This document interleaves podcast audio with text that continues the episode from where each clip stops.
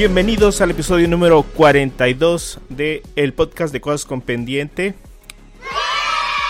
Mi nombre es Mario y los saludo de la ciudad de Mexicali en este podcast en donde intentamos hablar y comentar acerca de streaming, televisión, series y todo aquello que se va acumulando durante la semana. Saludo a Edwin. ¿Qué onda? Bienvenidos a este nuevo episodio. Y también a Ruth. Hola, ¿qué tal? Bienvenidos al episodio 42, un episodio ya un poquito más otoñal, ¿no? ¿Cómo lo ven? Episodio de otoño. De otoño. Con sus crepúsculos arrebolados. De, hecho, eh, en la semana estuve viendo por ahí unas fotos de gente que le toma fotos al, cielo de Mexicali cuando en el atardecer y pues sí, se ve así como los de Jaimito el cartero. Yo no sé si ustedes sabían cuáles eran los crepúsculos arrebolados. Pues San, Nunca investigué hasta, ajá, no investigué hasta hace como un año y me enteré que los crepúsculos arrebolados eran los cielos así como pues con las nubes como si fueran eh, como arboleadas, ¿no? Pero rojo, el atardecer así rojo. Ok, ok. Momento cultural. Ajá, y es, ajá, es el crepúsculo arrebolado. Entonces, bueno, pues estamos aquí en otra semana más. Esta semana no tuvimos mucho chance de ver muchas cosas. Eh, ¿Qué están viendo ustedes? ¿Qué estás viendo, Ruth? Yo estoy viendo. Ay, preparándome en la garganta. Me estoy aventando. Ay, no. Me estoy, voy, a cantar otra vez la de. Mucho más allá, ¿no? Del Frozen. Ándale. bueno, estoy viendo. Eh, me estoy volviendo a aventar la serie de Modern Family. Empecé de literal desde cero. Este. Y es la verdad, está muy buena la serie muy, muy, muy padre. Me siento muy identificada, así como, no sé, no identificada, sino que entiendo mucho a Gloria cuando sus frustraciones de que no le entienden su inglés. Hace su inglés pocho. Sí, y está muy padre. Mm, también estoy viendo la saga de Harry Potter junto con mi hija. Este, ya las había visto todas en su momento y me hace preguntas y yo, mira, ¿sabes qué? Vamos a ver las películas. No me preguntes nada, es como si las viera por primera vez, porque la verdad no me acuerdo. Entonces, es como si las estuviera viendo por primera vez, casi. Si hay una que otra cosa que recuerdo, pero, pero en general no. Y, y pues hasta ahí, hasta ahí, hasta ahí. ¿Y ustedes qué tal que están viendo? Híjole, yo sé que tal vez parezca mucha coincidencia, pero la verdad es que yo y Cristina estamos viendo también Modern Family. Ah, mira. Sí, este vamos ahorita ya en la temporada 11. ¡Oh, la 11! En el episodio 3, creo. Ajá. Ándale. Entonces, fue una serie que, pues sí, nos... Ahora sí que se ganó los, las dos horas de tele que tenemos entre semana, cada día. Entonces, nos, nos aventamos muy rápido la serie. Cuando menos lo pensamos, ya llevamos en la temporada 7 y nosotros, pero si apenas llevamos una semana. pues ¿cuánto dura cada episodio? Son de 20, minutos. Ajá, como 20 minutos. Ah, ah, con razón. Qué raro. Una serie con tan pocos minutos. Pero son bastantes episodios por temporada. Sí, son bastantes. Sí, me imagino. Sí, yo voy en la temporada 5, episodio 1, 2 más o menos. Sí. Órale. Pero sí, yo creo que algo que nos pasa aquí mucho es que, que no vemos un día algo, otro día algo, no. O sea, nos aventamos todo un maratón de dos, tres semanas de una serie. Sí, sí, sí. Así estoy yo con, Modern Family. yo no he estado viendo algo tan, tan, tan viejo. He estado viendo la segunda temporada de Dimensión Desconocida.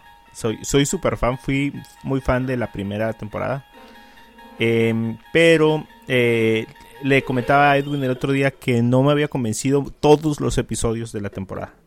El último estuvo muy bueno, el de la primera temporada. Es un episodio muy especial porque como que liga a todos los demás, aunque este tipo de series es como de cosas separadas o casos muy separados. Siempre hay como una pequeña referencia así al estilo Black Mirror. Entonces le digo a Edwin que, Dimensión Desconocida para Amazon es como Black Mirror para, para Netflix, pero más fresona. Entonces no está tan oscura. más familiar, ¿no? Más así tan. Ajá, sí. Pero eh, ya vi cinco episodios, vi el sexto también. Que ese no me gustó tanto. Eh, pero ahorita estoy ya en el séptimo y me está gustando mucho. Eh, espero también que cierre igual de fuerte que, que la vez anterior, pues ahí está la recomendación. Yo vi también algunas películas que también les quiero super recomendar súper rápido. Vi The Fanatic con John Travolta. Ok. ¿No, no, no, ¿Ese dónde está en Netflix? Eh, no, la vi en internet. Ah, ok, ok. Así, en un lugar en Ah, internet. Entonces es la historia de un fanático, con, es una persona como con una ahí eh, deficiencia eh, mental, Como no que sé. está dentro del, es- del Ah. espectro autista. Ajá, algo así. Eh, y y eh, pues es fanático de un, de un artista. Este artista lo trata mal y pues ya te imaginarás. No es de terror, para nada. de hecho, empatizas mucho con él porque no está bien, pues. No lo hace por maldad. eh, pero está súper recomendada para que vean. Es una película del 2019. Y también vi eh, The Lie. Una película que pusieron en Amazon acerca de, de una eh, niña que accidentalmente, bueno, ya ustedes los juzgarán si accidentalmente, mata a una compañera y sus papás le encubren todo. Entonces también está, es suspenso. Para que la miren por ahí. También eso es lo que he estado viendo yo también. Ah, ah, ahorita que mencionas de películas, fíjense que sí miré una película el otro día en la semana que la verdad estábamos esperando verla con, con la niña, pero se aburrió y nos dejó abajo. Estamos viendo una película original de Disney Plus, ahí por algún lugar en internet, que se llama Clouds. Es basada en una historia real. Ah, ok. Y está muy bonita. Sí, lloré. Está muy padre. Este, como les digo, está basada en una historia real. Y pues la verdad sí la recomiendo. Está, está padre. Va, va. Pues Órale. eso es. Mario, Mande. pues aprovechando, sí tengo una película que miré en una página de internet. Eh, Ah, ok. Me aventé. En algún lugar de internet Sí. de cuyo nombre no me quiero acordar. Me aventé el remake de La Isla de la Fantasía. Ah, Ok, ¿qué tal? Ah, por lo de la isla de la película del cine. Así es. Esa es como la película de terror, ¿no? Es. Al cine. Híjole, es. No es, pel- no es, no es terror. O sea, es como un tipo de drama, suspenso, acción. Es una mezcla muy rara. La, la de actual, la, La, de actual, este año. esta, esta nueva versión. interpre- eh, protagonizada por este actor Michael. Michael Cera, creo que se llama. No, Michael No, Peña, Michael perdón. Peña. Ah, ok. Michael Peña. Ajá. El amigo de, de Ant-Man, el que nos hace los Sí. resúmenes acá en Michael. Peña. Es ese men. Y fíjate que la película me llamaba mucho la atención porque conocía yo pues de la serie original, más nunca la vi. Supe que fue muy famosa en su tiempo, creo que La setentera. ajá, setentera, que era protagonizada por un actor mexicano, creo. Y su y su fiel acompañante Tatú, este persona Ajá. con enanismo. Sí, de Ricardo Montalbán. Ándale, Ricardo Montalbán. Y fíjate que esta película me gustó. O sea, tuvo ahí sus cosas que, que sí, como que fantasean mucho, pero me gustó. Tiene como que una dosis de suspenso, una dosis de drama, una dosis de acción. Tiene ahí un muy buen twist al final. Y vale la pena, valió la pena entrar a esos lugares oscuros de la web. Ah, pues bueno, pues ahí está. Eso fue nuestro resumen de las últimas dos semanas de lo que estuvimos viendo. No estamos, yo creo que muy actuales ahorita, pero yo creo que tampoco no hay nada así como. Al final vamos a hablar de un estreno por ahí de Netflix que vale mucho, mucho la pena. Bueno, eh, como tema principal de este podcast queremos hablarles acerca de Tenet, esta película de Christopher Nolan que habíamos esperado, la verdad mucho, yo al menos lo había esperado mucho, no sabía, no entendía de qué se trataba, porque como que, o sea, sabía que eran como viajes en el tiempo, que era lo que ustedes sabían antes de verla. Nosotros tres ya la vimos, entonces, eh, pues vamos a hablar, mm, hablamos con spoilers full. Pues sí, Con ¿no? spoilers. Que suena el- Sí, que suena sí, la sí, alarma sí, del sí, porque- spoiler alert. La verdad está muy compleja. Pues entonces aquí va la alarma. Está muy compleja la serie como para no. Si de todos modos se preocupen, lo más probable es que vayan a olvidar todo antes de llegar a la película. Así, tipo Dark. Y, y- ajá, y cuando terminen, tampoco le van a entender, sí. con todos nosotros. Se echen 3, 4 videos en, en YouTube para entender lo que pasó. Pero todo tiene lógica al final. Entonces ahí va la alerta de spoilers. Spoilers, spoilers. A ver.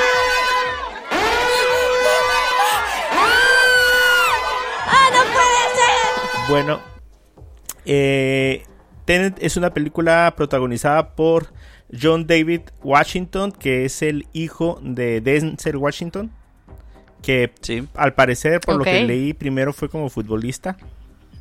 Y ahorita ya a sus, creo que tiene como 35 años.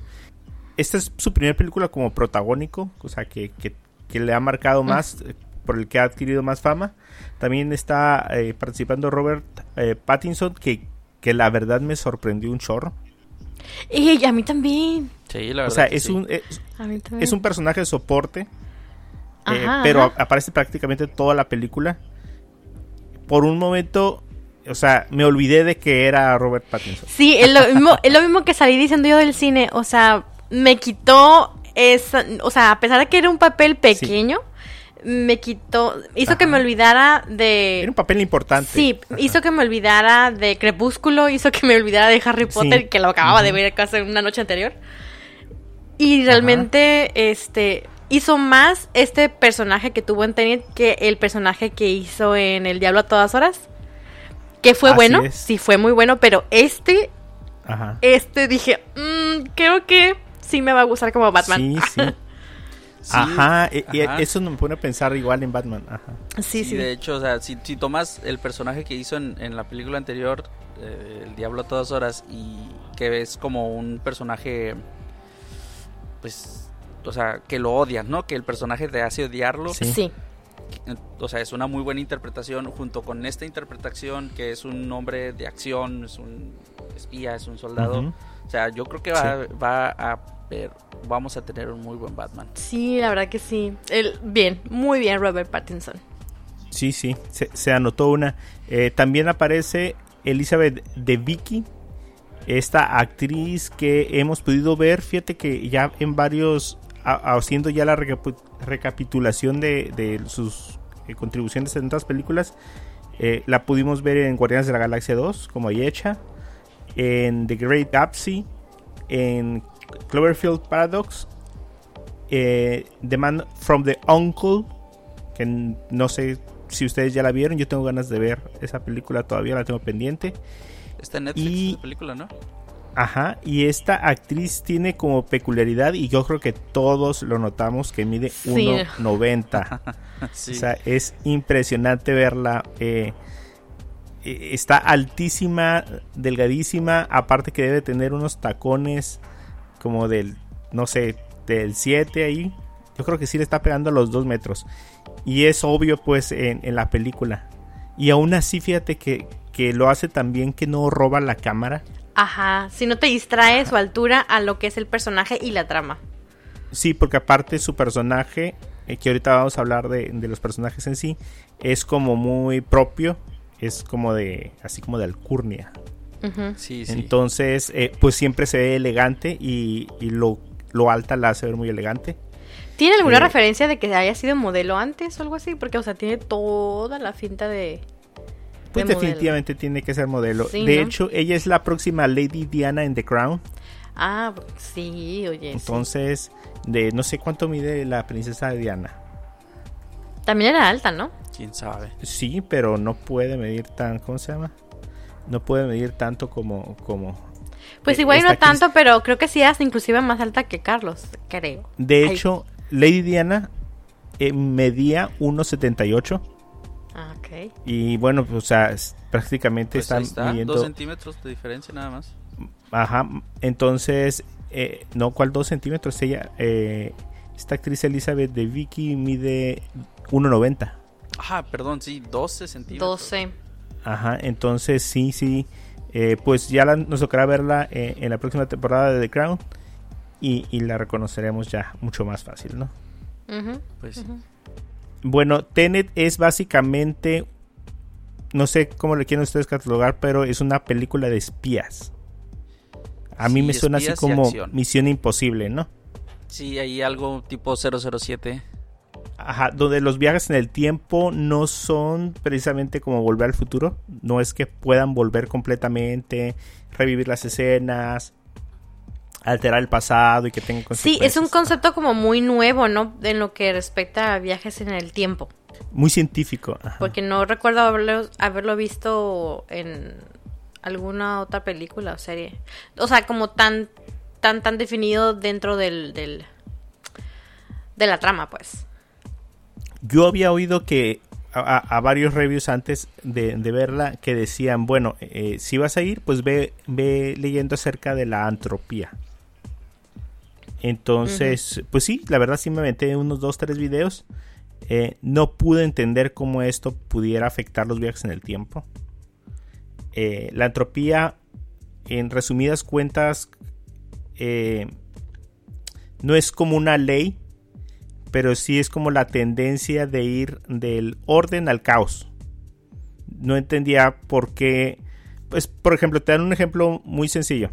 Si tú tienes una caja dividida a la mitad con un gas de un lado y con un gas del otro, y tú quitas la división, la tendencia natural del gas o de cualquier fluido es eh, ocupar el lugar en el que no estaba. O sea, mezclar esos dos gases. Entonces te dicen, hay una posibilidad muy remota y casi imposible, pero la hay de que los dos gases se puedan separar o que hagan el efecto contrario. Pero no va a pasar, porque es muy, muy poco probable. Entonces se supone que esa es la teoría que le aplican al tiempo. O sea, si el tiempo fluye de manera natural, no es ni una ley, o sea, es el curso natural del tiempo, o sea, avanza hacia enfrente de cierta forma se podría y podría pasar que el tiempo retrocediera. Pero no va a pasar porque es muy poco probable.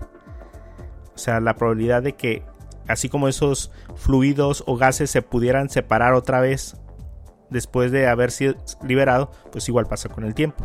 Entonces, Christopher Nolan es muy fan de hacer como que tomar muchos conceptos científicos y hacerlos su, su argumento para su película. Sí, claro, pues ahí vemos a esta película como Interestelar, ¿no? Interestelar, ajá. Del mismo corte, ajá. Sí. Muy interesantes. Oye, Mario, pero. Pero a ver, explícanos esta, es, de esta curiosa palabra Tenet. ¿Por qué? ¿Por qué se llama así la película? Fíjese, bueno, mira, primero vamos a hacer un más o menos a plantear qué es lo que pasó en la película, ¿no? Sí, súper rápido. En la película pudimos ver una persona que después de eh, tener éxito en una misión, se ve premiada como, eh, como digno, como digno de confianza para participar en, en una organización que persigue a un terrorista al cual eh, apellidan Sator. Ahí está la primera palabra, Sator. El cual tiene eh, un arma muy poderosa que hay que detener, ¿no? Para que no destruya, no, pues no el mundo, pero que no, que no ocasione daños, ¿no? Esta persona que está protagonizada por, eh, por David, John David Washington, es la protagonista y le empiezan a revelar secretos de cosas que están pasando por parte de, de, este movimiento, ¿no? Y una de las cosas es que ciertos artículos pueden regresar en el tiempo, por ejemplo, si tú lanzas una bala, la bala puede regresar a la pistola, si tú dejas, si tú tienes, ves una bala en, la mesa, puedes atraerla como si la hubieras dejado caer, o sea, el efecto contrario, y que hay muchos artefactos que están precisamente eh, apareciendo con esas propiedades o personas y objetos con esas propiedades. Y todo se cree que viene del futuro y que de alguna forma hay un dealer del futuro que le está pasando a Sator pues todo este tipo de cosas con estas propiedades eh, súper raras, ¿no? Tenet, el nombre de la película, viene del nombre de la organización. Tenet es un palíndromo, tú lo puedes leer tanto, ¿cómo se llama? Tanto eh, al derecho y al revés. Y de ahí también muchas de las palabras que se usan. Y algo de lo que comentaba Edwin es que precisamente hay una eh, piedra que contiene algunas palabras que se utilizan, fíjate, en toda la película. No sé si tú lo reconociste, Ruth. Mm, no. Hay una piedra, eh, a ver, corrígeme, Edwin. Es como Tened es la palabra central de, de un acertijo antiguo que se encontró eh, tallado como en una piedra en las ruinas de la ciudad de la ciudad de Herculano, que fue destruida cuando el Vesubio hizo erupción. Entonces son cinco, bueno, son cinco palabras eh, que están dispuestas como en una tipo matriz de 5x5 y que son eh, Sator, de donde toman el apellido para el, antagonista. Eh, la palabra arepo, que leída al revés es ópera. La palabra tenet, después de nuevo la palabra ópera y después rotas, que vendría siendo sato a la inversa. De ahí surge eh, o toma Christopher Nolan su, su idea creativa. Ajá, es que, ajá, es que precisamente el palíndromo vendría siendo como el, bueno, el, el concepto del palíndromo, derecho y revés. Es como se llama lo que define exactamente la película. La película está muy bien pensada. La película va rápido. Los diálogos son muy inteligentes. Tienes que llevar el hilo de, y el ritmo de la película. Eh, me, sorprendía la agilidad con la que era la dinámica en las conversaciones. O sea, no había como duda a, como que cada uno de los personajes sabía qué quería decir el otro. Y tú como observador de la película, como público, tenías que llevar el ritmo. A lo mejor eso para algunas personas sí le pudo complicar entender la película. Pues como tú dices, creo que los diálogos estaban bien sincronizados, ¿no? Como si fuera casi una... Como las peleas que están bien sincronizadas y que se, les ve la coordinación, los diálogos igual. Y como tú dices, también el hecho de que eran muy acertados los conceptos que te daban. O sea, eran conceptos complicados los que te ponían cuando te explicaban ciertas cosas. Pero aún así, dentro de la complejidad, eran pues cierta manera entendibles. Si prestabas realmente atención a lo que era la trama de la película, podía ser que no se te escaparan muchas cosas. Y como comentas también, la velocidad de lo que fue toda la historia, creo que iba muy bien. más lenta, a lo mejor hasta nos hubiera aburrido, o más lenta, a lo mejor no la entendemos tanto porque nos complica más la existencia. Y más rápida, pues yo creo que ahí sí ya de plano no vamos a ver cuál es el principio y cuál es el fin, ¿no? Y la verdad estuvo, se me hizo muy bien. Sí, creo que vale súper, vale la pena volverla a ver. Igual no en el cine, sí en casa, como comentó alguno de ustedes, para regresarle y así como atar cabos mejor. Y la verdad está, está muy, muy, muy bien, muy hecha la película. Digo, es Christopher Nolan. Sí, claro, la película es súper fácil de perderte.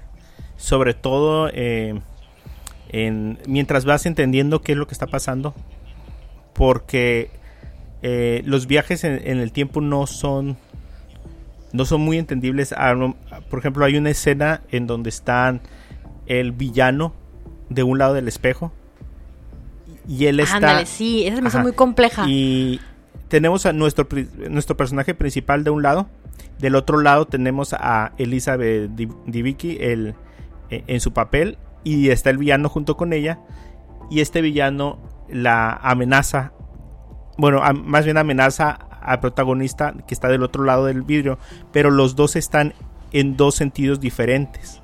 O sea, él está en el sentido normal del, tiempo y del otro lado del vidrio está en el sentido inverso. Entonces, híjole, está súper difícil entender que dos cosas estén pasando al mismo tiempo.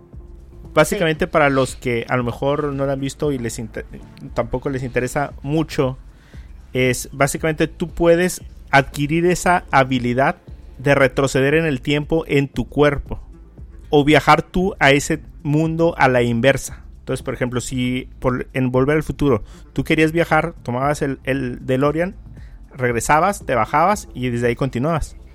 Aquí no, aquí lo que tenías que hacer es, en base a unos convertidores que tienes, que eso tampoco está como explicado, ¿no? Cómo los objetos y las personas adquieren esa propiedad, ¿no? pero tú puedes viajar a un mundo que va a empezar a correr al revés. Pero tú eres el que está corriendo en sentido contrario. Entonces no puedes respirar, por ejemplo, necesitas respiradores.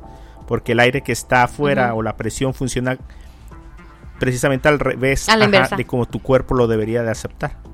Entonces, si quieres viajar una semana en el tiempo, tienes que meterte a este transformador ir en el tiempo las dos semanas que quieres, o bueno, permanecer ahí y luego meterte otra vez al transformador este y que te ponga otra vez de vuelta en el mundo o corriendo en el sentido correcto, pues.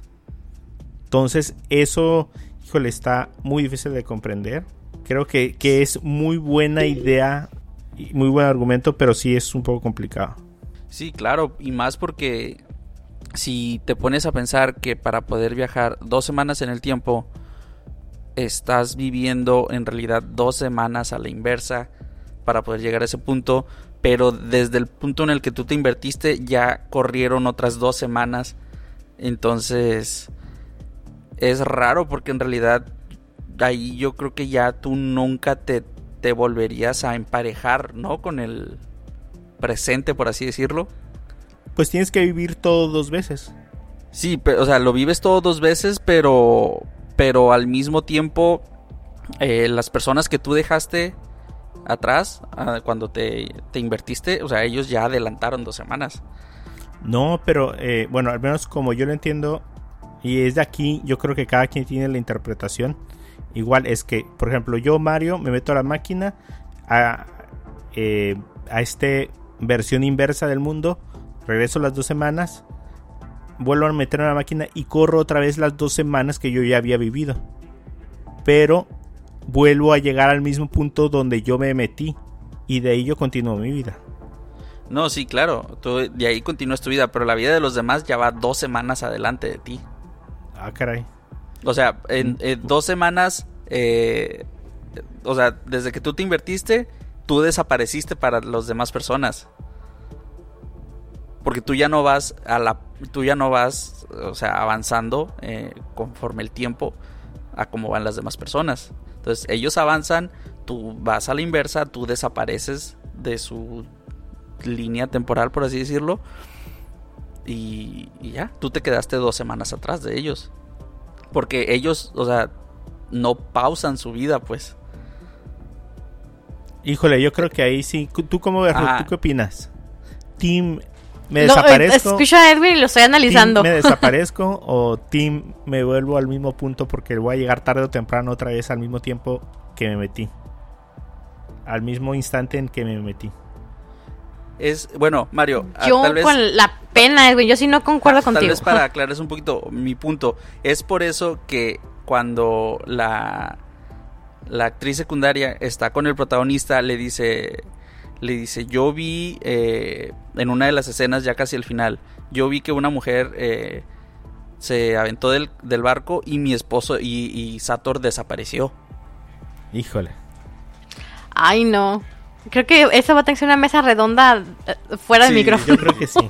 Pero yo creo que, o sea, fíjate, es lo, lo, lo, padre de estas películas, ¿no? Que, que de repente alguien entiende una cosa y alguien entiende otra, ¿no? Y, Sí, porque realmente... Sí, pues los puntos de vista diferentes. Realmente hay muchas cosas que no se explicaron y que no hay como mucha lógica. Realmente todo lo que hacemos es sacar conclusiones de lo que vimos y de lo que pudimos entender. Eh, aprovecho de una vez para decirles a todos quienes están escuchando el podcast que he puesto por ahí en un post donde nos pueden dejar sus mensajes de voz. Si ustedes ya vieron Tenet, eh, pues déjenos sus comentarios. O sea, ¿qué creen ustedes que es lo que pasa? Sus teorías. Si ustedes entran a la máquina, regresaran dos semanas, la teoría mía es, esas dos semanas las vuelvo a vivir cuando, bueno, obviamente vuelvo a entrar a una máquina que me pone de, de ¿cómo se llama?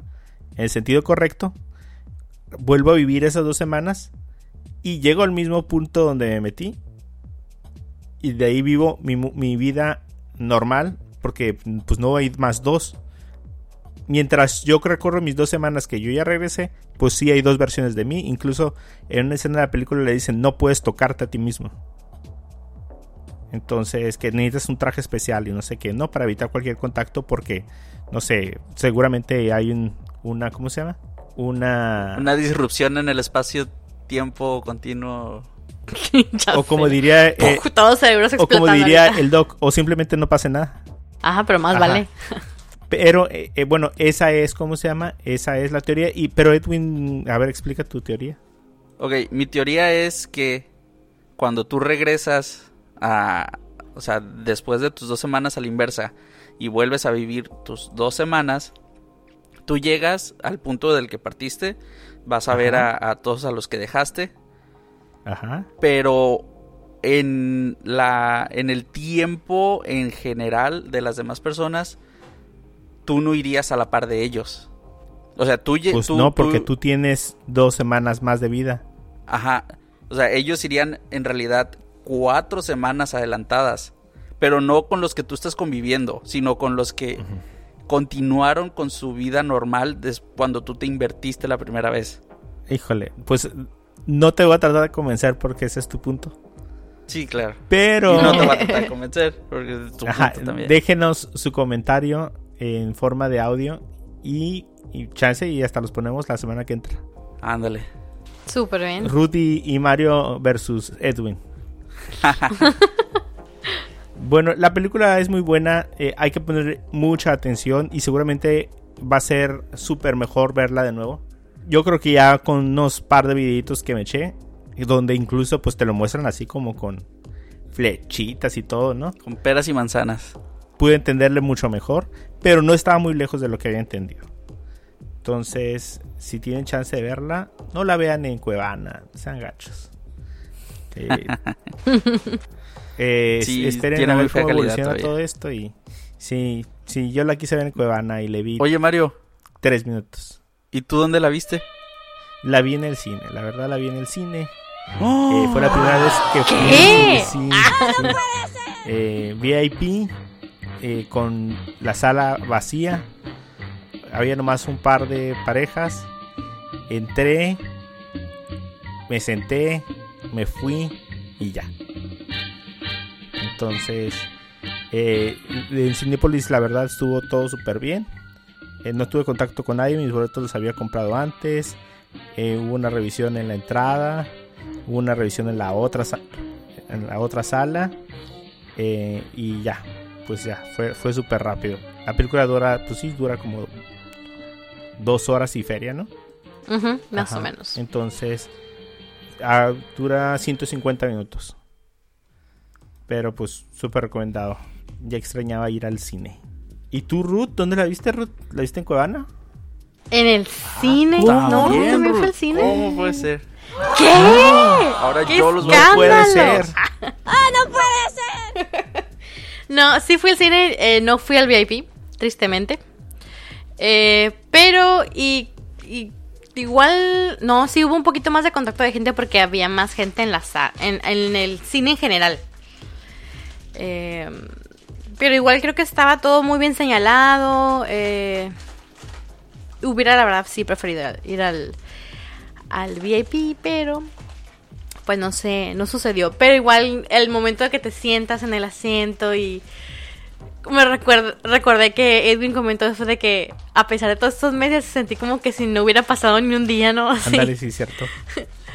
sí, no, no, no, no me, no me supieron todos estos meses que había abstinencia de cine y se sintió como siempre haber estado en casa. Y fíjate, aparte algo me pasó a mí, que cuando traté de comprar los boletos, los traté de comprar dos veces. Y por alguna mm. razón eh, mi tarjeta no pasó. Y al final mi cuenta terminó bloqueada. Entonces, eh, pues aparté como seis, bloqueé como seis sillas. Todo alrededor de mí los bloqueé. Por eso estaba la sala vacía. creo. Ya les iba a hablar yo a Cinepolis. Desbloqueenme mi tarjeta o bloqueo toda la sala. Pero no, Mario, es que hubo ahí cambios en, en la configuración de la cuenta de Cinépolis. ¿Por qué? Porque ahora, como te comentaba, ahora necesitas como generar un, tipo de NIP como para poder iniciar sesión. Ya no es como que ponías tu correo y tu contraseña de tu cuenta de Club Cinépolis. Ah, ahora como que tienes que generar un tipo de NIP que ellos te envían al correo, lo, lo, activas y, algo así. A mí también me pasó la primera vez. Ah, entonces yo creo que voy a tener que sacar mi cuenta y volver a entrar. Así es, pues, ahí se, quedó logueada. Ajá. Sí, y me marcaba un error y... Ah, pero cuando entraba ya estaban apartadas. Y dije, ah, bueno, pues espero 10 mm. minutos y se desbloquean, nombre. Nunca se desbloquearon. Y así bloqueé como... Como 6 o... Media sala. Sí, de por sí tenía como... Como 10 lugares nomás. Sí, ¿no? Bloqueó todo lo demás. Bueno, pues ese es... Pero la verdad, no es por nada, pero súper cómodo el hecho de que estén tan separados así. Entonces, digo, o sea, no queremos que se quede el COVID, pero igual esas medidas de, de distancia no estarían nada mal. Pues sí. que se mantengan. Pues sí. Bueno, pues esa fue Tenet. Eh, pues, ¿qué les podemos decir? La película es complicada en sí. Nada más queríamos compartirles un poquito de lo que se trataba. Eh, a lo mejor la película no es para todos, no les gusta pensar mucho. Si no les gusta pensar mucho, la película no es para ustedes. Si lo que quieren es así algo más tranquilón o algo, pues no, esta película no es. Hay que hacer muchas teorías y luego llevarle mucho el hilo. Entonces es recomendada para aquellos que les gusta mucho la ciencia ficción y que les gustó, por ejemplo, Interestelar. Sí. No, yo creo que Interestelar Sí, está sí, más sencilla todavía. Porque Interestelar nomás está rara del final. Sí, Bueno, si no quieren ver, eh, si no quieren pensar, vayan a ver Trolls. Ándale. Pueden ver Trolls. o New Mutants, que ya está, ahora sí ya, está en cartelera. A propósito de New Mutants, creo que el DVD sale la, eh, en, en- en noviembre. Ah, pues ya no la vayan a ver. Sí, entonces pues ya la verdad, pues ya. ya para qué. Ya mírenla en, en su página favorita de streaming. bueno, eh, nada más para cerrar, este podcast va a ser un poquito corto. Eh, hay una película en Netflix que se estrenó esta semana, se llama El juicio de los siete de Chicago. ¿Habían oído de la película antes? No. no hasta hace unos días. Fíjate que esta película ajá, es una historia real acerca de la protesta, una protesta eh, en los años 70, eh, 1968 para ser específico, de, que se hizo eh, de cara a una convención nacional demócrata, que, que terminó en eh, pues en un enfrentamiento muy violento entre la policía y los manifestantes. La película nos abre presentando a ciertas personas claves, en este caso los, los siete de Chicago, que eh, fueron em, pues involucradas deliberadamente por el eh, gobierno para acusarlas por delitos y dar un escarmiento a este tipo de manifestaciones, ¿no? Eh, la película está tiene muy buen reparto. Entre ellos está Joseph Gordon-Levitt, está Eddie Redmayne, Redmayne, también está Alex Sharp, Sacha eh, Baron Cohen, así se dice, Cohen. Sacha, sí. Sí, Sacha. Sacha Baron Cohen, Cohen. Eh, y, y la película está muy dinámica, está muy ligera. Al principio eran ocho personas y después se hicieron siete y de ahí el nombre de los siete de Chicago. Eh, pero básicamente la película es todo lo referente al juicio. Pues casi toda la película está en, en, en- en ese proceso de las semanas que tuvieron que pasar para, para hacer. No está cronológicamente tampoco exacta. O sea, brinca mucho de fechas a fechas. Pero está muy recomendada la película. Incluso por ahí escuché que, pues, no sé, obviamente es un es un eh, acontecimiento oscuro del gobierno de Estados Unidos. O sea, porque en la película se nota que de- deliberadamente los y sin razón los eh, involucran a ellos que ni siquiera se conocían algunos. Entonces, pues sí hay sí hay ahí algo que ocultar por parte del pasado, ¿no? Sí, de hecho decían algo como, como que esta era la, la mejor película que nunca íbamos a ver, ¿no? Por, por, por la historia. Sí, me recuerda mucho a la de los negritos. ¿Cómo se llama? La de los adolescentes. Ajá, que fueron inculpados también injustamente de, de un delito que no habían cometido y que igual no fue una eh, involucramiento así cínico del gobierno, o sea, de, de juntarlos y acusarlos y obligarlos a que eh, aceptaran algo que no habían hecho. Eh, pero bueno, aquí no ocurre que ellos se vayan a dejar, ¿no? Pero se nota que hay que todo estaba eh, premeditado para que los culparan, Sí. ¿no? Entonces está súper recomendada para que le den una chica. Muy bien. Muy bien, muy bien. Órale, pues muy interesante la película. Le vamos a dar la oportunidad, Mario. Y les traigo ahí un, un chisme de Hollywood. A ver. ¿qué- Suelta. ¿Qué les parece? Como Ándale. ventaneando. Ventaneando en podcast. Eh, pues no sé si se, acuerdan que hace aproximadamente un mes eh, se dio a conocer eh, la noticia de que la protagonista de Orphan Black, esta actriz que se llama Tatiana Maslani, se iba a convertir en la nueva heroína del, del, universo cinematográfico de Marvel. Ella iba, o se confirmó que ella iba a dar vida a She-Hulk, la prima de, de Hulk. Pero pues ahora sí que hace un par de días la actriz desmintió esta información y aseguró que todo se había tratado de una equivocación. Pero pues ahora sí que tomando en cuenta el pasado de, otras de otros actores o actrices que, terminaron por incorporarse al, MCU, pues se sospecha que, que, esta actriz, Tatiana Maslani, podría mentir sobre su no participación en She-Hulk. Eh, Deadline fue la página que, confirmó su ingreso al, a Marvel. E incluso Mark Ruffalo, no sé si por ahí vieron que la felicitó por, por su papel. Algo le, ah, publicó algo así como bienvenida prima o algo así. Pero eh, Maslani pues expresó para, para esta página de, de Sadbury Star que era una mentira. Citándola, eh, ella dijo, eso en realidad no es algo real y es como un comunicado de prensa que salió de control, totalmente no lo es.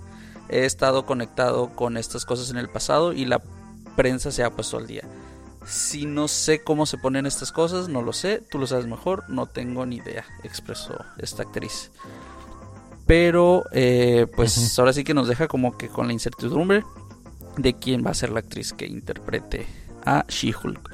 Pero no sé si recuerdan que cuando Paul Rudd y Brie Larson se, incorporaron a Ant-Man y a, Capitana Marvel, pasó lo mismo. Estos actores lo negaron y ya hasta poco tiempo antes de que liberaran ahí los trailers y los avances, pues confirmar de vuelta que, que ellos iban a ser los protagonistas. Entonces yo creo que ahí Disney metió su mano y le dijo, Niégalo. Ah, qué chiste. No, pues si la van a estar este, manejando así con personajes así al azar, pues qué chiste. Ya como que a lo mejor en el primero, en el segundo te la crees.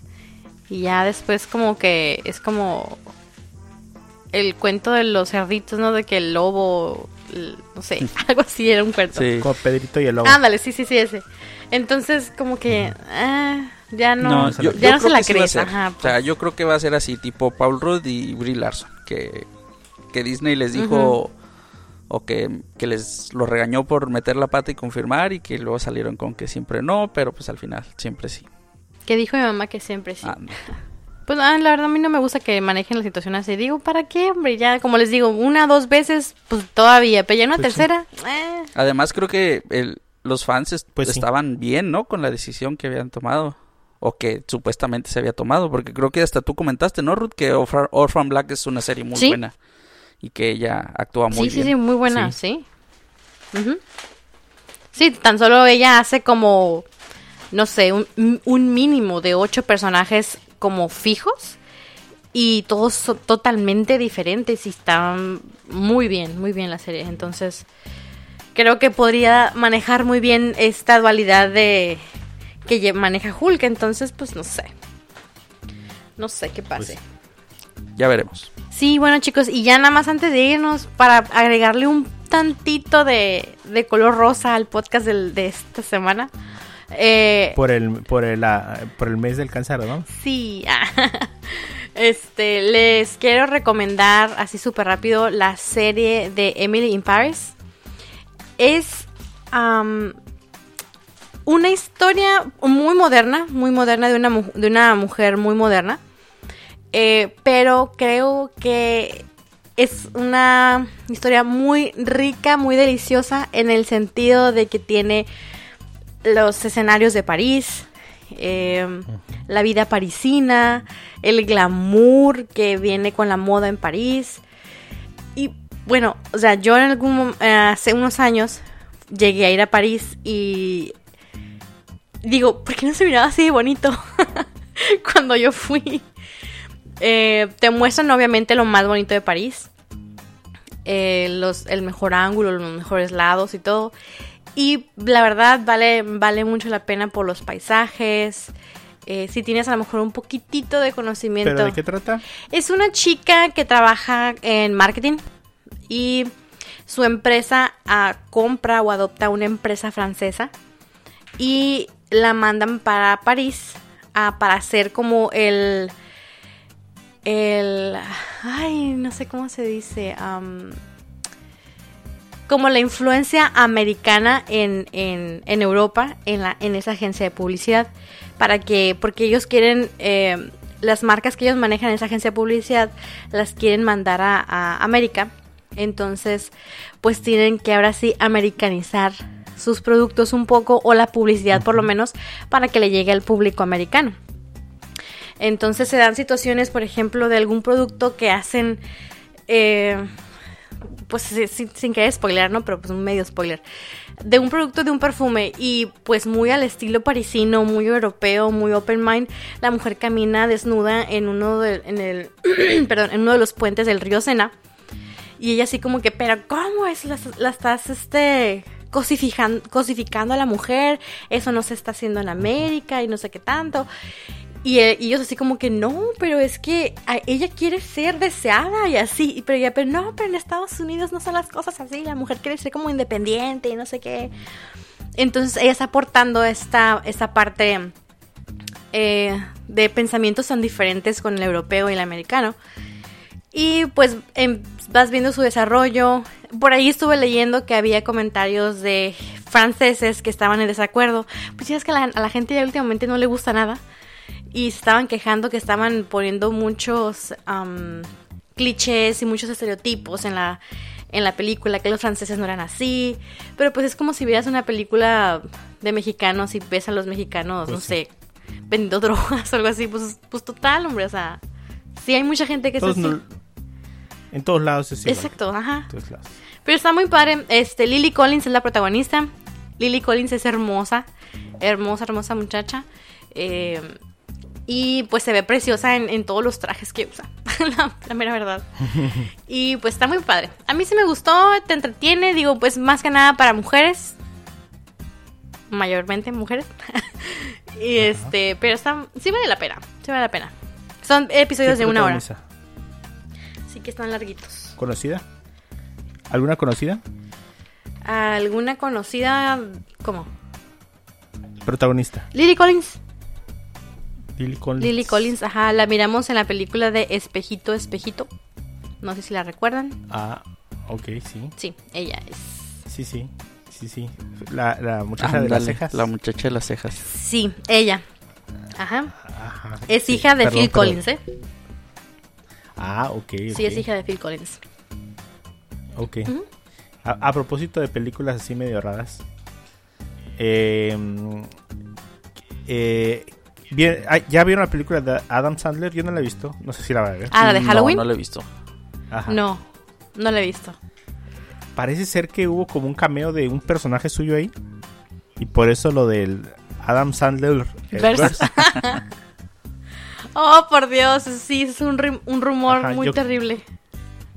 Creo que entre, entre los personajes había alguien disfrazado de un personaje suyo de otra película. Ok.